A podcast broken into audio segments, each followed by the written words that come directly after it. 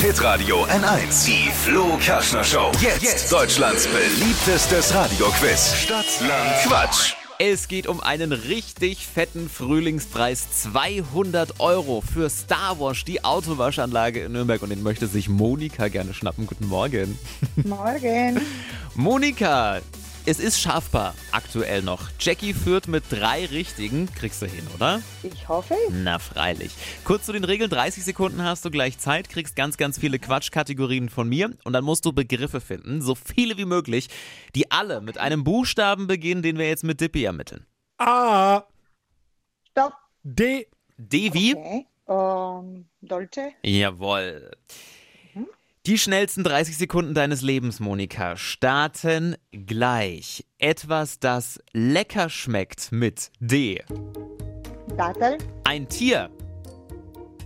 Ähm, Dackel. Wenn der Wecker klingelt. Mm, Doktor. Auf dem Teller. Mm, oh. Weiter. Bushaltestelle. Mm,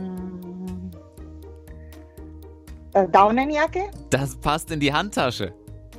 Mm, Dose. Mittags bei der Oma.